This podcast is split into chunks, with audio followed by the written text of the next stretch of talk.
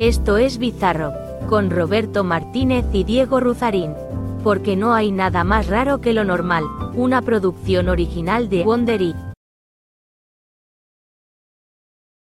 ¿Qué ha gente? Bienvenidos a otro hermoso episodio de Bizarro. Espero estén muy bien, estén disfrutando de su vida, de su existencia en este mundo de mierda.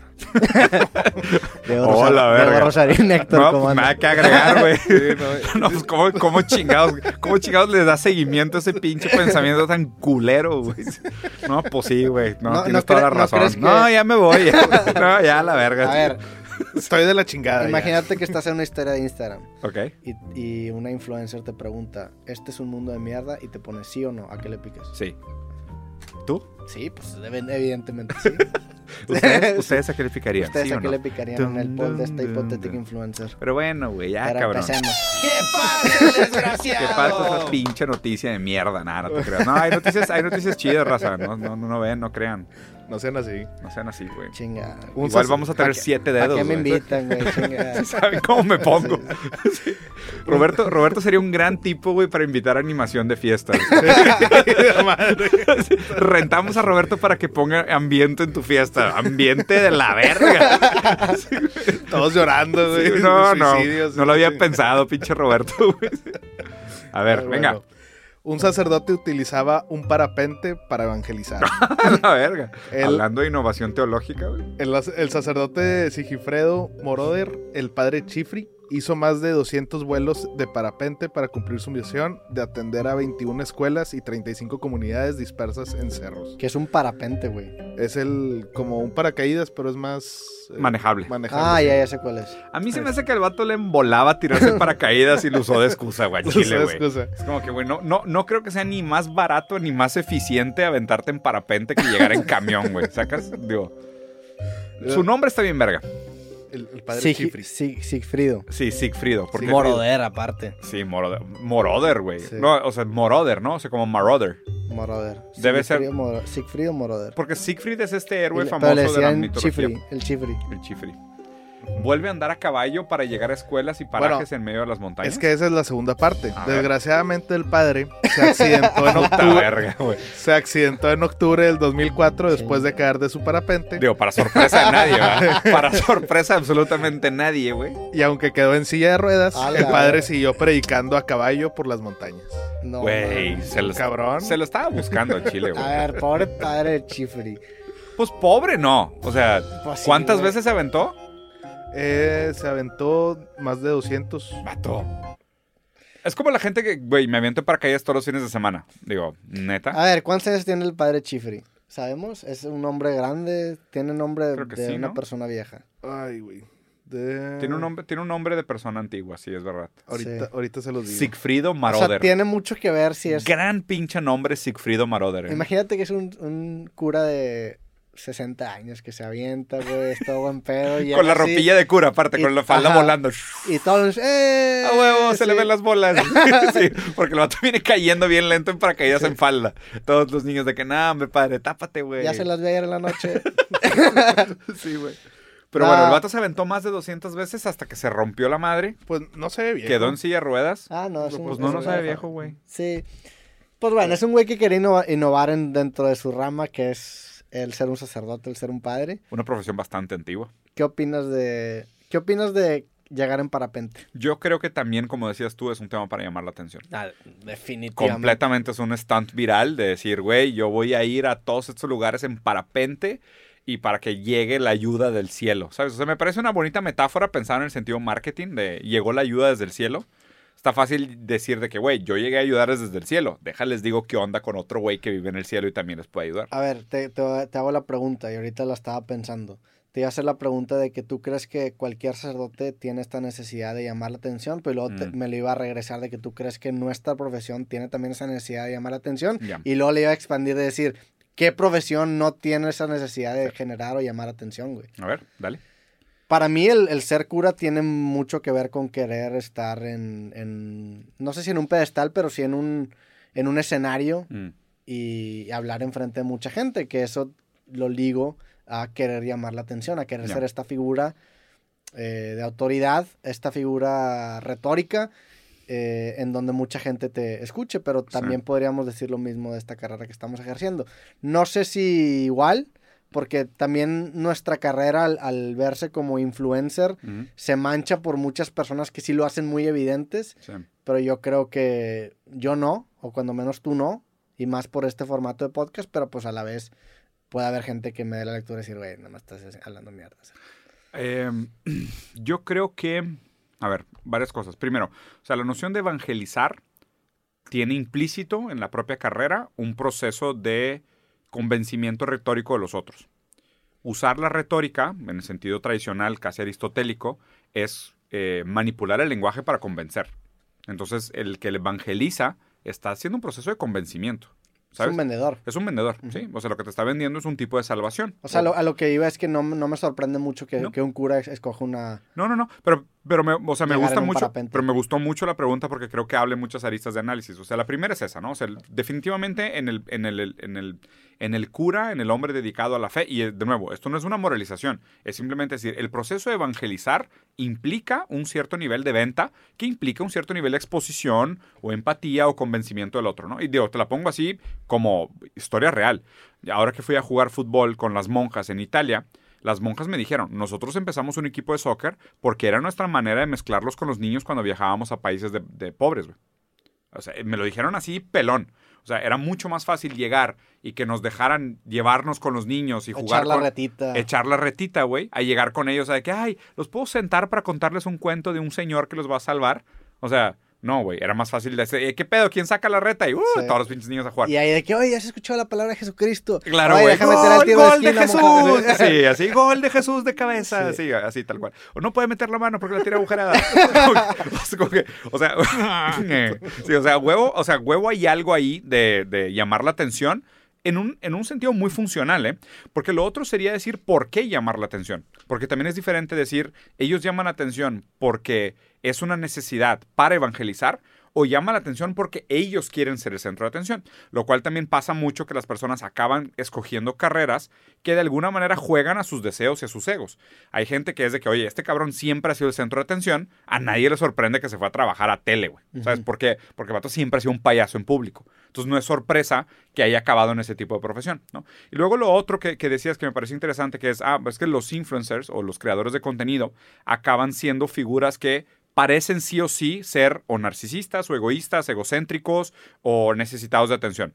Pues ahí yo te diría, y esto es un análisis de Byung-Chul Han sobre la sociedad contemporánea, que es, de alguna manera o de otra, todos somos influencers. La diferencia es que algunos tienen más seguidores que los otros, pero todos se comportan igual.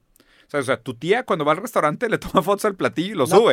No, pero a ver, pero, pero subes contenido, das likes. E incluso los que, o sea, incluso dirías que los que no están en redes es un statement para generar atención, decir este vato no está en redes. Exactamente. O cuando les tiras mierda, pues también lo que quieres es que alguien vea tu comentario, si no, no dirías nada. Sí. O sea, aún criticar la visibilidad del otro es un tipo de búsqueda de visibilidad.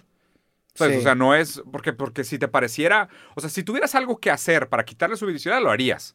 ¿no? O sea, si, si, crees que es tu comentario, pues necesitas que tu comentario tenga visibilidad. Entonces acabas cayendo como en la misma lógica de es una sociedad donde... Pero a ver, la, frase es esta. En la sociedad del espectáculo, lo que aparece es bueno y lo que es bueno aparece. Lo que no, lo que no es bueno y no aparece, no existe. Entonces, en la sociedad del espectáculo, todos nos comportamos de manera espectacular. O sea, la espectacularidad es un, es un, es un, casi como una regla universal del paradigma que nos tocó vivir. O sea, tú puedes lidiar con la relación de la sociedad de espectáculo de diferentes maneras. Hay carreras, hay profesiones que son mucho más evidentes, que son espectaculares, pero a mí me parece que cada vez más ninguna carrera escapa de la espectacularidad. No, y, cada vez más ninguna carrera no se beneficia de, la, espectacularidad. que eso acaba siendo la la gran crítica a muchas profesiones que le meten este factor de entretenimiento porque evidentemente trae un beneficio económico. Los doctores, güey. Los doctores, los curas. Los curas. Este, el, el, ¿cómo se llama este güey? El que era el, el, sacerdote de Justin Bieber, que era un güey. Ah, ni idea, güey. Que usaba tenis valenciaga y un vato. No, no sabes qué no. está hablando. Eh, Hay un cura de Justin Bieber. Sí, era un, es, un No güey- es- es el güey como que hizo a Justin Bieber cristiano. No mames. Y es un güey que es un también, es un influencer, creador de contenido. El vato está rayadísimo. bueno. este vato es un pastor. Sí, ¿Es un pastor, pastor? sí, sí. Jesús- el vato está me está pinche hermoso el güey. Sí, güey. Y, y también predica la palabra del Señor. Ah, qué conveniente, güey. Sí. Impresionante. Mira nomás. Chile sí, güey. Definitivamente hay un aspecto negativo de esto, ¿no? Porque empiezan a, a premiarse y empiezan a, a- a popularizarse las no necesariamente los mejores en su profesión, sino los más Espectacular. espectaculares. que pasa en, en todas las industrias. Antes se, se encerraba un poco más solo en el tema de entretenimiento, o cuando menos así nos daba esa ilusión, pero Sí. hoy en día es más evidente que no. Por ejemplo, los, los cantantes guapos o los músicos guapos contra los no guapos. Sí. O sea, siento que sí hay un sesgo espectacular que se está volviendo cada vez más evidente y cada vez más inevitable, que es lo raro. O sea, porque antes dirías, no, güey, es que realmente esta profesión vale verga que nadie te conozca. Digo, te la compro, ¿no? Todavía, todavía existen esas profesiones, a lo mejor matemáticos, si quieres, o... No, pero si tienes un canal de YouTube y eres matemático, te vas Sí, a la te va cabrón. Yo, yo, es justo. O sea, me hace hasta difícil encontrar un ejemplo de una profesión que no se beneficie de la Es que, espectacularidad. es que cualquier profesión puede generar esta fuente de ingresos que es la creación de contenido. Sí. ¿Y qué va a pasar? Que va a ser que el creador o que el profesionista dependa mucho menos de algo que no quiera hacer y, y se Sí. vuelve algo muy deseable. Sí. Pero sí hay cosas que, o sí hay carreras que no deberían... Es que tam- también tiene mucho que ver con el span de atención de la gente y cómo eh, con- conforme pasa el tiempo somos menos capaces de entender y analizar profundamente alguna idea o alguna Ya. profesión y, Y nos queremos, quedar sí. con la versión de microondas de la misma que acaba siendo lo más entretenido porque es lo más coloquial, lo más compartible Lo más viral. y lo más viral y te da ese panfleto de decir, mira, yo también entiendo esto porque sigo este güey Sí. que representa lo más superficial de Claro, güey. Vamos a suponer, tienes que hacer una fiesta en un, en un rancho, güey, y tienes que invitar a un cura. Yo pensaría que, oye, güey, ¿y si invitamos al vato del parapente, güey? Claro, Ese güey, ese güey, ese güey hace pedo, cabrón. A ver, ta- también hacer un pedo- Paréntesis, falleció en el 2011. ¿eh? No mames, que en paz descanse. No, pues que en paz descanse, Pero se veía joven, ¿de qué murió, güey? Eh, no, no, sí- no viene, pero falleció en el 2011. Se aventó en silla de ruedas del parapente, güey. Qué mal pedo. Verga, Sí. este mal pedo, pobre vato. ¿no? Sí. Pues él creía en Dios, entonces seguro todo bien. Nada, Seguro todo no, bien. no lo conocíamos. La Es- neta, tal vez está en era un un lugar tipo, mejor. un Según él está en lugar mejor, chido no. Chido él. Pues bueno. Vámonos. Bueno, ¿Qué pasa el desgraciado? ahora nos vamos a Jamaica. Un ganador de lotería en Jamaica recibe premio disfrazado de Darth Vader. El ganador de, la lotería recibió su premio vestido de Darth Vader, pues le daba pena que lo vieran. No, no pena. Eh. Bueno, ok, ahorita vamos. Ahorita, ahorita dicen, pero bueno, eh, él menciona que llevaba 20 años jugando el mismo set de números, No mames. pero en diferente orden. Los números eran 8, 9, 10, 19, 27, 30, para que lo anoten. Eh, los organizadores crearon un póster de Star Wars felicitando al ganador. Y pues bueno, ahí lo pueden ver muy feliz. 95 millones de dólares, güey. A la madre, ganó Digo, un vergo de lana. Digo, empezar, le van a quitar un vergo de el, Es justo lo que te iba a pensar. O sea, primero que nada, llega el, llega el gobierno y te dice, a ver, dame el... Treinta y tantos por Digo, depende del país, pero vamos a suponer entre un 30 y un 40. Sí. Okay. Llega el gobierno y te dice, de esos 100, de esos 100 millones, dame, dame 30 millones. O sea, 30 millones ven para acá, te quedan 65. Y 30 se me hace poco, güey. Yo creo que un 40 acabas pagando en... Sí, va, güey. Bueno, vamos a ponerle que el 40, entonces le quedan 45. Menos comisiones no, 55 pueden, no sé, güey, según yo sí te quitan. Vergas, ¿tú te crees que de plano que te quedas con 50 millones? Yo creo que te quedas como con 50 millones. De los 95. Qué horrible, güey. A mí, digo, primero que nada quiero poner el disclaimer, me caga la lotería. Sí. Odio la puta lotería. Si fuera yo presidente, mañana lo primero que haría es acabar con las loterías, en- prohibirlas en todos lados, güey. Se me hace un impuesto a la esperanza. Yo, yo una vez, mm. hace, hace algún tiempo hice un video criticando justamente a la lotería y, la- lancé estaba criticando la lotería aquí en México y lancé un video que se hizo viral y le dije, pongan en un comentario el número que estoy pensando, aquí lo voy a anotar en un sobre y si alguien latina le doy, no me acuerdo de que 10 mil, 20 mil Sí. pesos o algo así, algo así lo había hecho. Pusieron miles de comentarios, ninguno latinó, güey. Y era para resaltar precisamente la, improbili- la La improbabilidad improbabilidad. que es ganarte una lotería. Verga. Que digo, en Estados Unidos, pues estas loterías, la, la, la más cabrona, hace poquito se rompió el récord que eran mil millones de dólares, güey, lo, La que te, lo que te madre. daba el... La el- Powerball, haz de La cuenta. Powerball, sí. Sí. Que hay estos letreros en Estados Unidos en, en los... ¿Cuánto lleva acumulado y la madre, no? Mira, aquí dice Mega Millions te quitan 37% de federal tax. Nada más de impuestos. No mames, Sí. cabrón.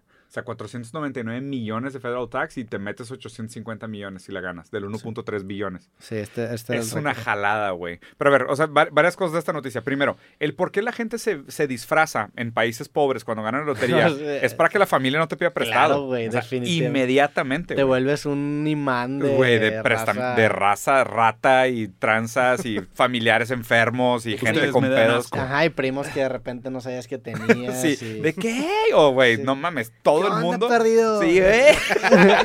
¿Qué onda perdido? Es la frase que recibirías con mayor frecuencia, güey. Te salió bien, güey. Güey, estaría bien verga simular de que una, una, una victoria de lotería, nada más para ver la cantidad de mensajes que publicaría. Así, publicar un estudio de todos los mensajes que recibe alguien que acaba de ganar la lotería. Güey, no mames, siento que no, o sea, no te esperas la cantidad de gente lacra que vendría a ofrecerte mierda, güey. Con el dinero es muy evidente, pero también por... de- ¿Con la fama? Con la fama te sigue Por igual, supuesto, güey. primos, tíos y de repente es de que, ah, cabrón, tú, tú- en, prepa yo te cagaba, ¿no? O sea, no, no nos llevamos muy bien, sí. Sí, claro. Y te empiezan a salir como... ¿Te pasó mucho? Pues sí, no, la, la neta no tanto porque yo nunca la llevé mal con casi nadie, Sí. pero sí de repente veo a gente mucho más amistosa de lo que era conmigo antes. Igual.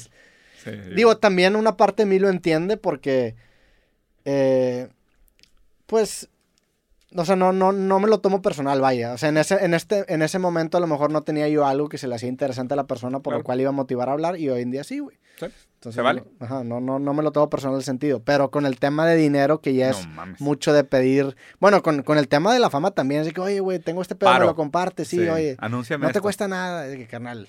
Sí, Sí. Sí, sí cuesta. ¿A ti te pasó? Sí, claro, güey, totalmente. Sí. Igual, claro, sí, sí, sí. Digo, yo soy un poco más descarado en decirte que, güey, ¿de qué hablas? Nunca nos llevamos Como bien. y dice tu camiseta, Sí, güey. güey. I would prefer not to. sí. Prefiero no hacerlo. De que, oye, güey, ¿qué pedo? Vamos a cenar, a ver cómo estás. Prefiero no hacerlo. sí. Esta, esta del 95, o sea, los 95 millones, güey, o sea, yo sí creo que sobre todo en un lugar como Jamaica, me imagino que debe ser muy difícil sordeártelo. Sí. Pero también por otro lado, qué culero decir, ahora que gané un chingo de lana, me tengo que ir de mi casa o me tengo que ir de mi país, porque si no, no me dejará en paz. Pero eso pasa cuando se, o sea, en todos los países tercermundistas inseguros, pues el Canelo Álvarez, por ejemplo, se fue de... ¿Quién? El Canelo Álvarez se Ah, fue... se fue. Mu- Me ha tocado platicar con, con gente que se ha ido de México a raíz de que cuando se hace rico, pues le Ya pasan cosas a su aquí. familia, güey. Ah, Lo ya, secuestran, pues así, pues te acaba- acabas huyendo del país. Digo, me imagino que, que no salió su nombre. Aquí sale un... Darth Vader. Sale Brown, se pedía Brown el vato, güey. K.I. Brown. K.I. Brown. Pues sí, güey. Lo otro, lo otro que estábamos platicando, el tema del, o sea, de, de cómo las, las loterías son realmente algo terrible. Tú cuando hiciste tu video de análisis, ¿qué te pareció así como lo más, o sea, cuál era el, el- el objetivo de tu análisis? Es resaltar la improbabilidad que es ganarte una lotería. Ya. O, O sea, específicamente decir que es una puta trampa. que es una puta trampa, que es, o sea, subestimamos lo improbable que es realmente. acuerdas? Porque es de que, bueno, o sea, era una, una locura, güey. ¿Sí? Es más, vamos a ver si lo encuentro. O sea, el Powerball, ¿qué es? Uno en cuanto... Porque tiene que ser por lo menos mayor al, al precio que te ganas. O sea, si te estás ganando... Si te estás la- ganando... La, la Lotería en Nacional. Así se llamaba. ¿Así se llamaba? Sí. Ah, lo pusiste tal cual. Sí, Pues pues, estaba ya. bien morro, güey, cuando hice ese video. ¿Sabes qué? Hay otra cosa que me parece, que me parece especialmente nefasto. A la madre, si estabas bien morro, Robbie. Pues fue hace morro. ocho años, güey. Güey, si estabas bien morro, güey. ¿Qué pedo, Sí. cabrón? No me acuerdo, me acuerdo bien qué decía, güey. Ocho mil, ocho mil views, ¿eh? Gran video, güey. No, 8300 likes. Ah, no, perdóname. Sí, Sí, sí. do- Do- 200 215 mil. No está tan mal. Y aquí la, la gente, te digo, co- comentaba Inventando lo- números. los números, sí. No mames, güey. Qué chingón. Ah, y me acuerdo, o sea, me acuerdo que lo que había hecho es que había sacado la probabilidad, entonces la probabilidad era uno en no sé cuántos millones. Millones, entonces le decía a la gente que comentara un número de uno a no Entre sé cuántos. tantos millones. Y nunca le atinaron. No, güey. pues ni cerca, No, güey. No, mames. Obviamente no le iban a atinar. Pero hizo que le hubieras puesto de que uno. No, porque uno sí le hubiera. Ve, este vato sí le, sí le Ah, atinaron. sí, no. O sea, los Sí. números de memes sí no jalan, güey. Sí, no, no, pues entre más dígitos pongas, más difícil Claro. es que la tienen, güey. No, pero ahí te va. El, el- lo, que está, lo que se me hace especialmente nefasto el tema de las loterías. o- Obviamente, como negocio privado, no deberían de existir. Igual que los casinos, a mi entender. O sea, la neta, porque son tal cual negocios para milquear a la gente. La casa nunca pierde. Son maquinitas. Son de lana, maquinitas de lana. Literal, es una manera de robarle a la gente su trabajo A duramente gente, ganado. a gente Vaya, vaya, suena feo, pero a gente ignorante, güey. O sea, a güey. gente que no, que, que, que Que no cree que entiende hay lo que se está una- metiendo. Ajá, que cree que es una, es un, un coin toss entre el casino y tú. Sí, claro, y no es Y ni no cerca. es, güey. No, ni cerca. no, no, no, no, no es, güey. Sí, claro, güey, sí. Bueno, ese es el primero, ¿no? ¿no? Que, o sea, en el sentido privado queda claro que es cómo, cómo puede existir una idea de valor en la sociedad de algo que es así completamente y aparte está vinculado a la adicción, a la ludopatía, Sí. o sea, pedos, ¿no? Pero por, peor todavía, se me hace que exista la lotería pública, güey. O sea, la lotería de gobierno. Porque ahí te va lo que funciona. Vamos a Porque poner. lo legitimiza, güey. Sí, cabrón. O sea, lo legitimiza y es de que, oye, echen para acá, no sé cuántos, vamos haciendo un número de panadero, ¿no? Echen para acá, güey, 500 mil millones de pesos, ¿ok? En la venta de boletos. Ah, ganaste tú, güey. Ten 100 millones de pesos y regrésame el 30. Sí. ¿Cómo, güey?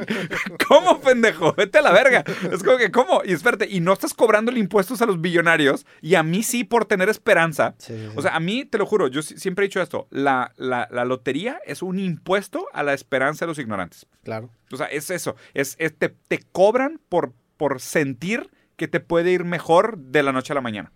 Y lo peor es que como sí hay un ganador, eventualmente se vuelve el estandarte de esa esperanza. Ah, güey, se lo ganó Tan la prima de Juan sí. Carlos, güey. ¿Te acuerdas Sí. de Juan Carlos?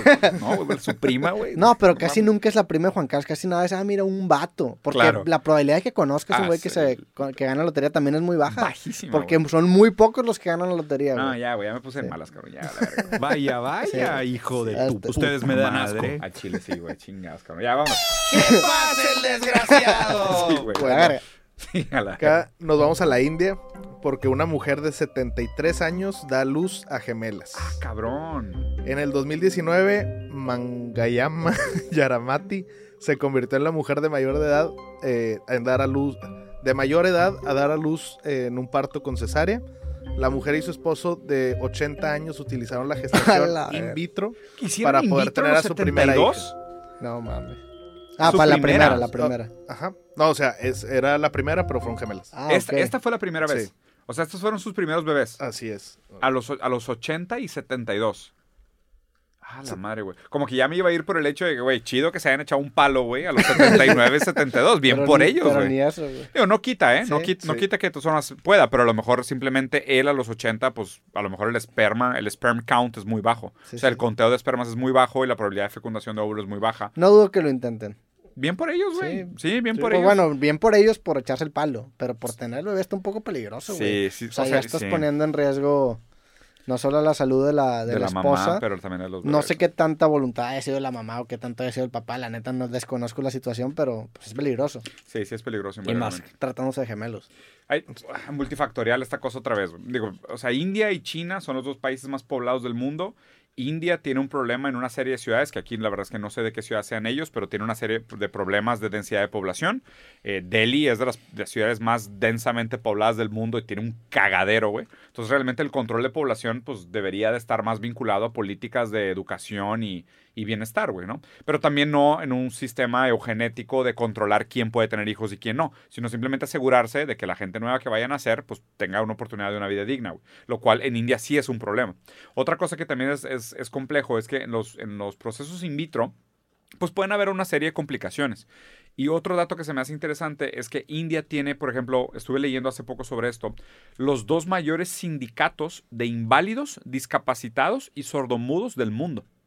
O sea, los sindicatos de discapacitados, inválidos y sordomudos, los tres más grandes están en India.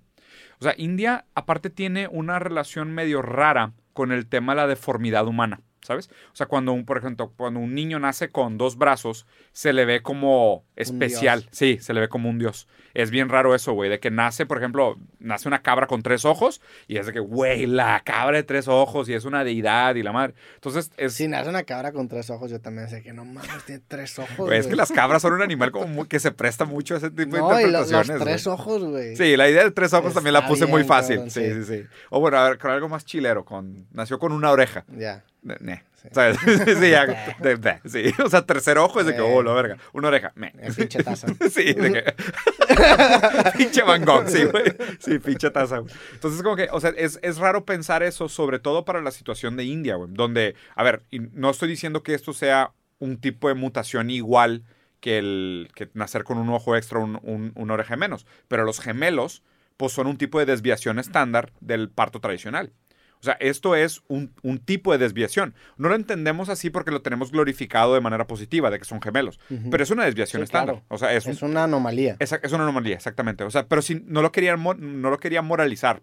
Pero lo interesante es que ¿por qué pasa tanto en estos países? Porque es demasiada gente. sí, sí. O sea, o sea, las probabilidades de que algo salga raro o que algo desvíe el estándar es proporcional a la cantidad de interacciones Claro. De del intentos. de- exacto, Hay un de porcentaje de bateos. Entre más batees, pues más van más, más vas a mandar foles o home runs. Y aquí, pues, existe este tipo de cosas. güey. Sí, o sea, no es ninguna sorpresa que esto haya sucedido en India. No. Si tuvieras que apostar, sería Justo. India O o, China. o China. Sí, tal cual. Sí. Indio, China, tal cual. O sea, por eso, es- por eso, o sea, cuando salen estas noticias, dices, ah, India, claro, güey, claro, es de que sí, a huevo. Sí. Porque pues allá se reproducen un chingo, es un chingo de gente, las desviaciones estándar como son vistas y todo. Y que esta señora no tuvo problemas, no... Estuvo después del parto 21 días en el hospital, A la madre. bajo observación, y pues obviamente no pudo amamantar a sus, a sus niños. Ah, claro, porque no producía leche. Así es, entonces eh, tuvieron que ser alimentados a través del banco de leche. Ok, y- mejor que fórmula. Aparte que es riesgoso, ¿qué opinan ustedes de tener hijos a los 80 años? Estás hablando que O sea, ¿crees que debería ser legal esto? Sí, Sí, sí, legal, sí. ok. O sea, legal sí, porque a fin de cuentas, de- o sea, lo interesante es que o lo raro eh, de, de limitar la, la fertilidad es que estás poniendo, estás normalizando todas las condiciones estructurales de falta de privilegio. Como decir, a los 80 no Mm. puedes tener hijos. Ok, pero, pero ¿por qué? O sea, ef- efectivamente, ¿por qué? Ah, no, es que no les vas a poder dar la atención necesaria. Tengo cinco nanas, güey. Ah, pues... pues No, tanto pero pedo. no, no, por, bueno, no por el tema de atención, por el tema de, de peligro Ah, de los riesgos médicos. ah, de los riesgos yo, médicos. yo sí creo que... Tanto para ti como para el bebé. Para el bebé, güey, Porque sí. puede ser, si te digo, oye, pues si tienes sí, un sí. bebé a los 93 años, tu probabilidad de, de morir es de 80%, pues sí. es casi un suicidio lo que estás haciendo. Pero, pero ¿tú crees que no se les debería de permitir? Pues eh, yo creo, yo lo vería algo similar en este caso a la eutanasia, es decir, pues es, es como un vacío legal en donde, ah, bueno, no me dejas matarme, bueno, voy a tener un hijo. A los así, 90. A los 90 y pues... Pero fue in vitro, más- güey. Por eso. Sí, o sea, O todavía sea, por eso es más regulable, que por eso es más regulable. Claro, Porque si se no embaraza, in si se embaraza por causas naturales, Pero qui- quiero que pensar... sé que te cae esa palabra, Sí, sí, sí. pero eh, sabes a lo que me refiero. Bueno, ahí no le puedes hacer nada, o sea, pues pasó, ni pedos, ¿verdad? Pero, pero ya que vayas a un proceso de fertilización in vitro, Sí. Pues ya es algo. Yo, yo quiero, quiero pensar que antes de, de hacerle la fertilización in vitro le hicieron una serie de estudios y baterías y procesos, investigaciones. O sea, mm, quiero pensar que no es un lugar así como un drive-thru de tipo, sí, ponte de perrito, te vamos a inyectar un óvulo, güey, ¿sabes? O sea, no creo que sea así, sí, güey. sí le hicieron unas pruebas y salieron, salieron buenas y por eso le dieron permiso. Ahí está. Eso. O sea, yo creo que ahí está el filtro. O sea, el filtro está en que existe un procedimiento Mm. médico anterior, en decir si eres un candidato decente para recibirlo. Digo, la neta, no por nada, güey, pero para tener 72 años la señora se ve bastante joven, güey. O sea, yo conozco gente de 70 que se ve, sí, que se ve acabada, güey. Digo, chido, o sea, bien por ellos. No, no, no, no, no soy, no sé, güey, soy muy renuente a esta idea de quitar o no los permisos del control sobre el cuerpo, güey. Mm. O sea, me, me cuesta mucho Sí, yo, entrar a ese yo tipo de debates. es, güey. es, es, es complicado, pero Sí. pues sí. Tam- También es, o sea, no te voy a mentir que, que está raro esto. o Sí, sea, es claro, de que, ay, cabrón, no tiene Sí. 80 años el papá y 73 la. O sea, La cuando el, niño, cuando el niño tenga 10, el papá va a estar muerto. seguramente, Güey, El papá seguramente ya está muerto. Esto fue en el 2019. Ah, sí, seguramente ya valió. O sea, qué, qué culero, qué culero pensar eso, ¿no, güey? O sea, y también tú, tú como padre, ¿para qué traerías un hijo al mundo, güey? Si, o sea, es como que pues, lo voy a dejar huérfano a los 10. Le vas a dar la mamada, ¿no, güey? responsabilidad. Pues es como, como nunca habían tenido hijos, se querían quitar esa espinita. Pero no se te hace... Digo, ahí, ahí ya me pongo yo con el papel de padre. O sea, qué irresponsable traer un hijo al mundo al cual no vas a poder criar. Pues sí, está muy culero. Sí, ¿no, güey? Pero pues también es una manera de decir, bueno, yo me voy a morir, pero mi legado iba a estar. Pero también qué pinche egoísta, güey, pensar que tu hijo es una semilla tuya nada más, güey. Pues O sea, y no una vida autónoma con sus propios deseos, sus propias voluntades. Al revés. Es como que si no le enseñaste nada, no le heredaste ni vergas, güey. Es como que, No, no. ¿qué le vas a heredar, Pero cabrón? ¿no crees que el, que el tener hijos también es un acto egoísta? Sí, hasta cierto punto, sí. Pero después cuando los empieza a creer, les empieza a dedicar tiempo, aquello que pudo haber sido originalmente un acto, un, un, un pensamiento egoísta, se hizo un acto no egoísta. ¿Sabes? O sea, aquí marcaría yo muy fuerte la distinción entre la idea metafísica y el acto material. Porque tú, o sea, lo que motivó el acto pudo haber sido una idea metafísicamente egoísta, pero el trato y la relación material que tuviste con el hijo en el mundo no fue. Pero de cierta manera lo puedes analizar como, como le estás dando mantenimiento a algo que también eres tú. O Qué sea, bueno, estás perpetuándote. Pero hay, pero hay mucha gente que se reivindica de sus errores no, al no, sí, retrabajarlos. no, no le estoy dando un juicio moral y no estoy diciendo que está bien o está mal. Solamente estoy diciendo que es un poco egoísta en ese sentido. Claro. Sí, sí, sí. Sí. Pero, pero muchas grandes cosas han hecho, se han hecho en nombre del egoísmo. Ah, claro. No, no creo que el egoísmo sea una motivación universal, que es el, lo lo único por lo cual el humano actúa. No, o sea, no me compro esa idea individualista de todos actuamos puramente por egoísmo. Sinceramente no la compro. O sea, yo sí creo que la manera más eficiente de funcionar en sociedad es a través de la colaboración. Sí. O sea, más bien, la colaboración pudiera entenderse como un acto egoísta. ¿Sabes? O sea, yo me junto contigo Sí, porque sí. me conviene, pero, pero la colaboración es el, es el acto, aunque la metafísica sea egoísta, ¿no? Y aquí lo que yo creo es que mucho de esto de, claro, güey, a lo mejor una decisión egoísta te pudo llevar a ser una persona sumamente noble, entregada y dedicada y social y, no sé, güey, empática y la madre. Sí, pero le, le ves, le ves la semilla egoísta a la, Sí. a la acción. Como Sí, a todo, o sea, sí. todo. No hay manera de quitártelo. ujú, no hay O manera sea, que- no hay- ayudas a la gente porque te sientes bien. Claro, güey. Cuidas a un bebé porque se, se te hace tierno. Te enamoras de alguien porque se te hace atractivo. ¿Cómo no piensas en ti? O sea, ¿cómo, cómo te, te sales de ti, güey? ¿Cómo te sales de la ecuación de cualquier una de tus decisiones? O sea, no estoy- lo único que quiero poner con esto es que el egoísmo no debería de ser esta variable universal que todo lo decidiera. Es una de las. Sí. O sea, es una de, las, de los motivos por los cuales tomamos decisiones, pero definitivamente no es la única. güey. Pero bueno, sí, Vámonos. aquí nos vamos de India. ¡Que pase el A la siguiente, ¿A dónde nos desgraciado! vamos? Ahora nos vamos a China. Míralo, al ladito. Qué raro, güey. Un hombre intenta meter un- su tortuga en un avión disfrazado de una hamburguesa. Qué pedo. No, mames. Güey, muy, muy curioso intento, güey. A ver, güey. un hombre intenta pasar por un aeropuerto a su tortuga vestida de hamburguesa.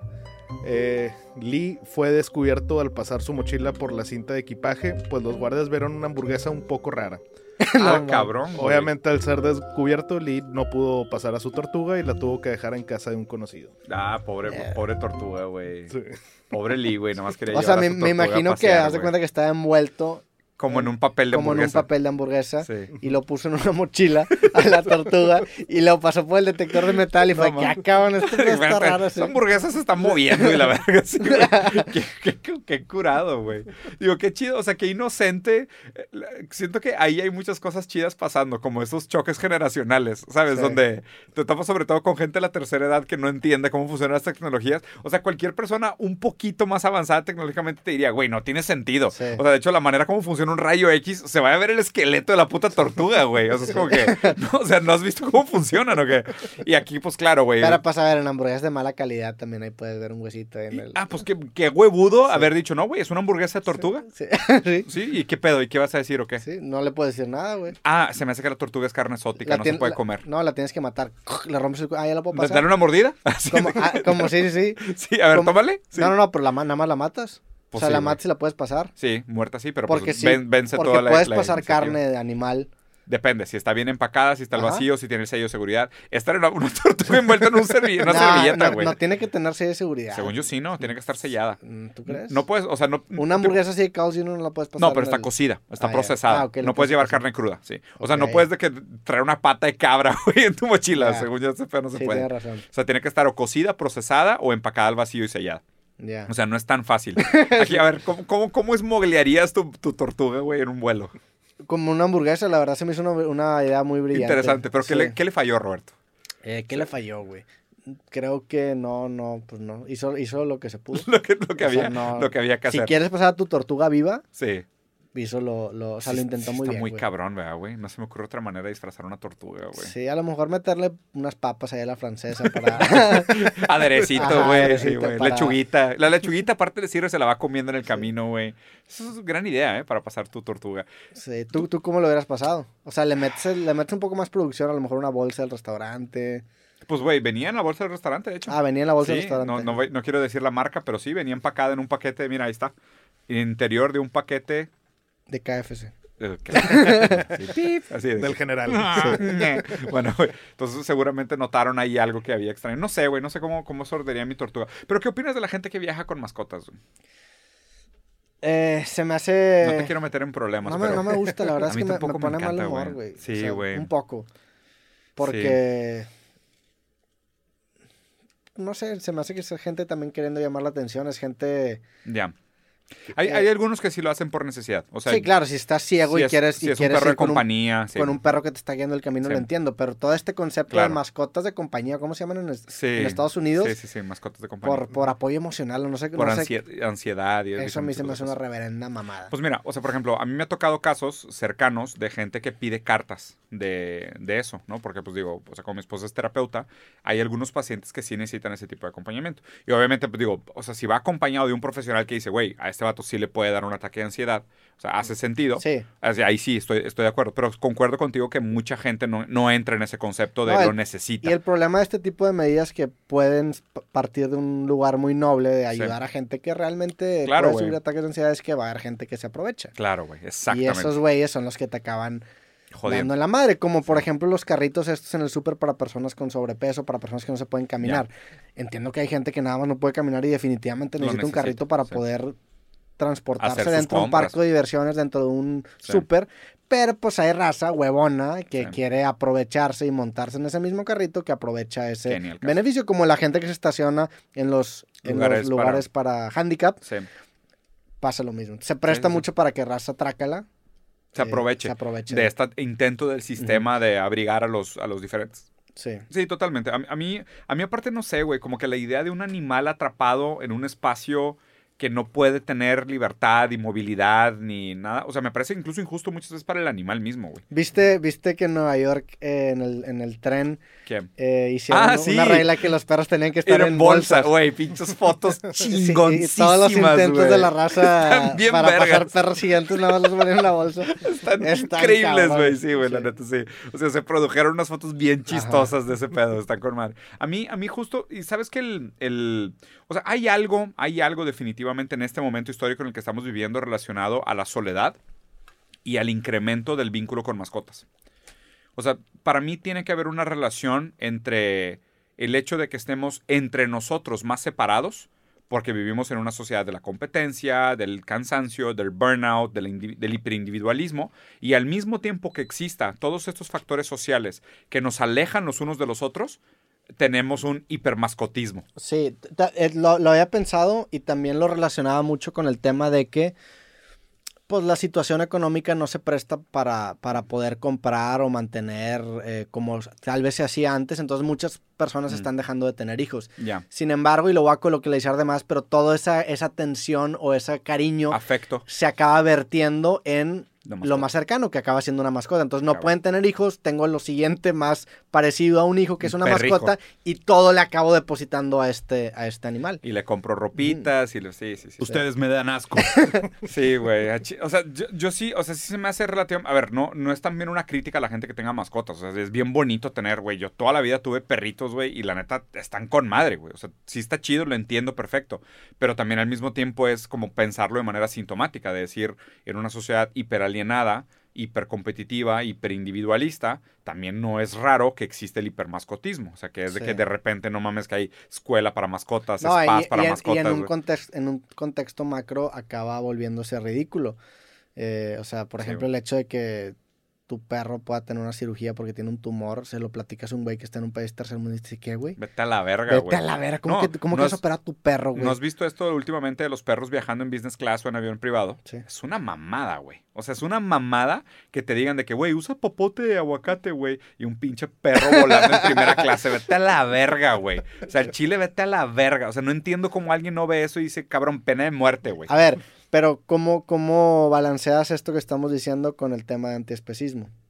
El de los derechos animales, dices. O O, sea- que no exista tal cosa como una distinción entre especies. O sea, ¿Tú eres antiespecista? No completamente. Yo definitivamente Sí, no. O no, sea, yo, yo- pongo la vida humana muy por encima de la vida de los animales. no, no por encima, pero sí me parece que, que requieren tratamientos distintos. O sea, no, no, tampoco lo jerarquizo en decir salvar una vida, una vida humana amerita matar vidas animales. ¿Sabes? O sea, no lo pongo por encima. porque, eso- no, porque no tienes que ponerlo. No, O, sí por alimentación. o sea, si yo te digo, matas a un humano 100 perros. Eh, eh, ahí es donde se empieza a poner raro, porque ahí tendrías que empezar a hacer ponderaciones. Ahí, por ejemplo, hay un análisis bien interesante, güey, que me tocó de, ¿dónde era? Noruega, si no me equivoco, que hacían un festival de ballenas, donde mataban ballenas. Y era un festival sangriento, güey, de a madres. O sea, ves el documental y dices, a la verga. Llegan a una playa y haz de cuenta que atracan ballenas, o sea, cierran un pedazo del mar y empiezan a matar ballenas, de que se hachazos y la chinga. Güey, la playa entera acaba pintada de rojo.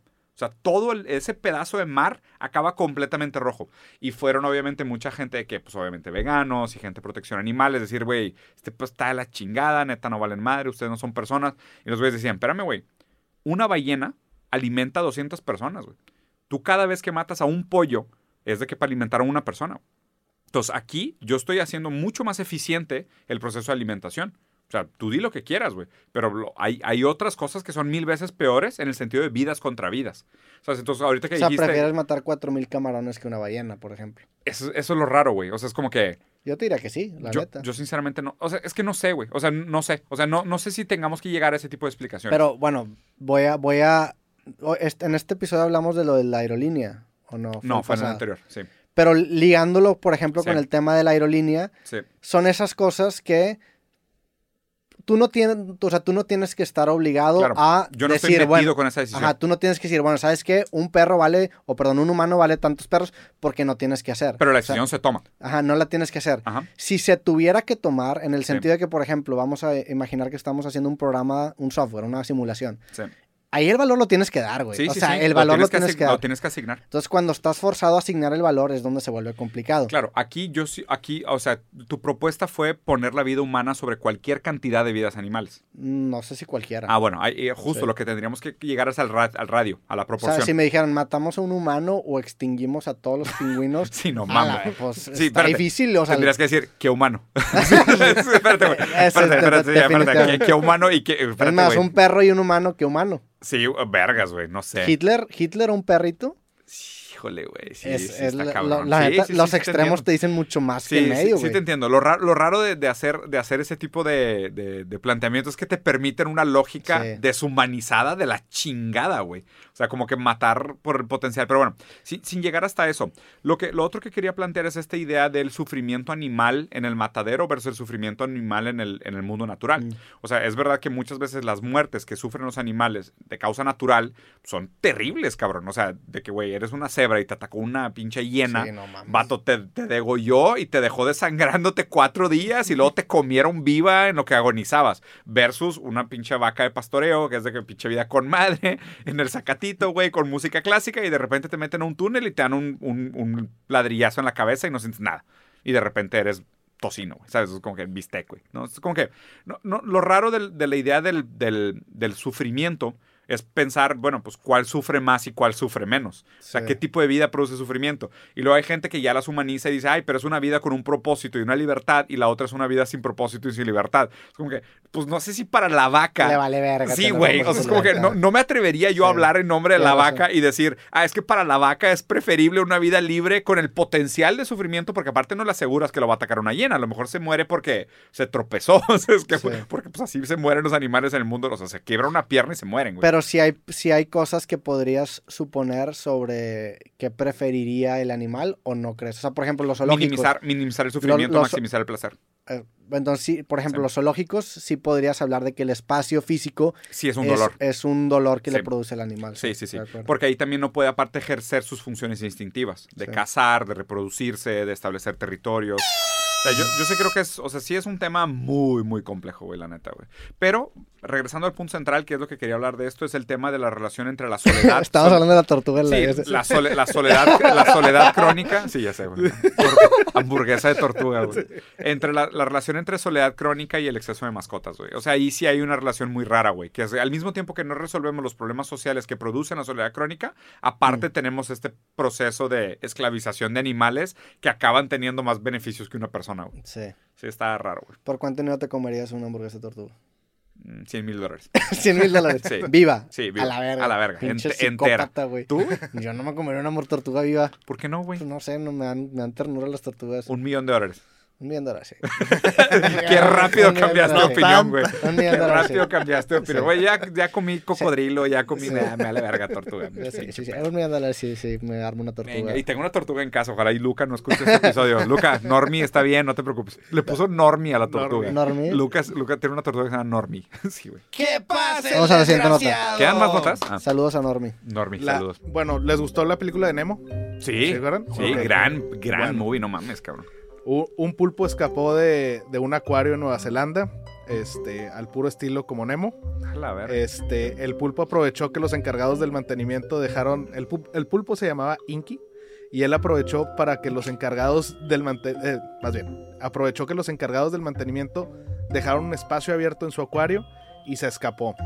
El pulpo dejó rastros de su escape, alcanzando a llegar a un drenaje y escapar al océano. Este, esta no es la primera vez que pasa algo parecido. En Estados Unidos también pasó que un pulpo se, se- se escapó, pero causó, este, al, al escapar, hizo un desmadre y causó un una inundación en A la madre. Santa Mónica Piers. Qué. Este, al parecer los pulpos son muy fuertes y es prácticamente imposible tener- tenerlos en una pecera. Neta.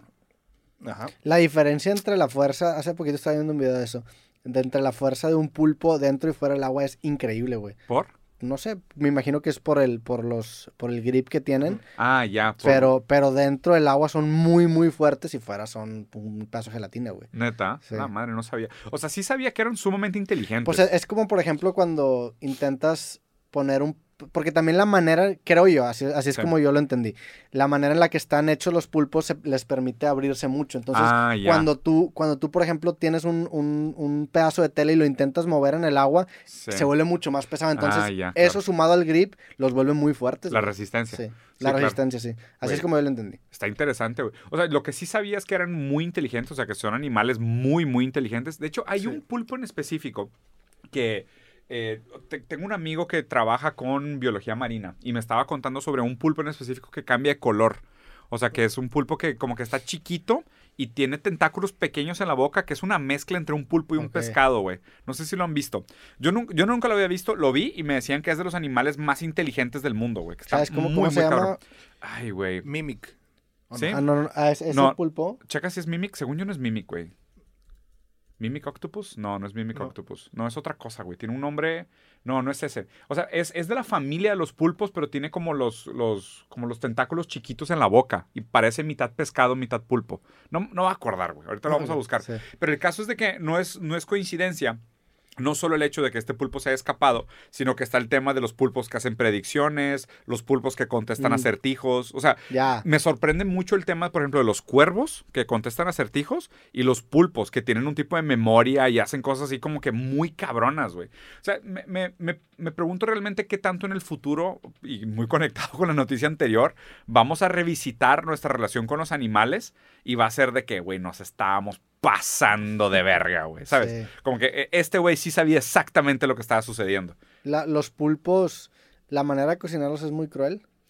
Eh, Tengo entendido que le queman los tentáculos, pa- pero eso ya es muerto, ya es cuando está muerto, Sí, ¿no? y, y el hervirlos para suavizarles la carne también es cuando ya están muertos. O sea, no creo que se hiervan vivos, güey. Debe ser una puta... O sea, por ejemplo, las langostas sé que son muy güey. culero cuando las matan. Los Sí. pollos también los matan de la verga. ¿Cómo? Torciéndoles el cuello, ¿no? Torciéndoles el cuello. Pero- pero eso es Hay más de videos que pueblo, se han hecho, pues según yo, no. Pero según yo es más de pueblo. De manera mecánica no creo que se haga así, güey. O sea, porque no es sí. eficiente, Sí, ¿sabes? cierto. O sea, de manera mecánica, literal, debe ser de que los encarrilan todos en una filita, les meten así un gancho en el cuello y les truenan el cuello todos al mismo tiempo en un segundo, güey. Suena cabrón, ¿eh? Digo, suena muy eficiente. ¿Cómo? Suena mejor que el que hay un vato así dándote... No mames, sí, güey, mil veces, cabrón. Por ejemplo, el tema de las vacas, o sea, yo, yo me fui a vivir como dos semanas a una planta de cárnicos. O sea, para involucrarme con toda la experiencia y ver cómo vivían y cómo funcionaba y todo el pedo. Me quedé dos semanas a vivir en una, en una pinche ranchito, güey, ¿En dónde? en Brasil. Ah, en Brasil. Y en JBS, que es de las empresas más grandes del mundo de cárnico, güey. Y estuve dos semanas allá con los ingenieros, güey. O sea, te estoy hablando de una planta, vato. O sea, pinche planta de 10 mil trabajadores. Una planta, era la, era la pinche ciudad entera, güey. Pero sí está muy cabrón cómo tienen muy mecanizado todo el proceso, güey. O sea, de... Entraban las vacas a cuando estaban justo al- antes de morir. Estaban libre pastoreo y la madre, y luego las meten como a carriles, van caminando por un lugar de que cada vez se va haciendo más angosto y las van como guiando. Está diseñado todo el tema de que tenga una forma eh, orgánica, sutil, para ir disminuyendo su velocidad de caminado. No tiene ángulos cerrados para que las vacas no se choquen y no se pongan tensas. O sea, literal está diseñado para Sí. irlas calmando en el proceso y después llegan a un lugar donde se cuenta que le ponen un muro, baja una pistola que tiene un clavo, nada más les entra el clavo en la cabeza y se mueren. Inmediatamente. Y haz de cuenta que el siguiente lugar las tumban de lado. Y ahí donde las tumban de lado empiezan de que las parten a la mitad, les quitan no sé qué, les arrancan la piel, bla, bla, bla. o sea, empieza todo el proceso. Y yo me acuerdo que se utilizaba el 99.8% de la masa total de la vaca. O sea, se desperdicia el 0.2%, que es prácticamente se desperdicia la sangre sal- salpicada en la pared, güey. O sea, todo lo demás tiene uso. O sea, me acuerdo que nos enseñaban de que el- los pelos de la nariz se hacen cepillos, o sea, de brochas. El, los- el- el hueso molido sobrado, cola- pastillas de colágeno. O sea, todo, todo, todo, todo se utilizaba. E- Eso, digo, eso que dices, entiendo que es mejor para el animal el morir de esa manera, en Sí. donde ni siquiera se da cuenta y tiene una vida plena. Sí. Pero como quiera, parte de mí no, no puede evitar pensar de que qué pasaría si fueran seres humanos los que pasarían por ese mismo Sí, proceso. claro. Sería un- algo No aterrador, mames, ¿no? güey. Imagínate, Sí, güey. Sistematizado al, con esa frialdad. Eh, Entonces, Sí, sí, sí.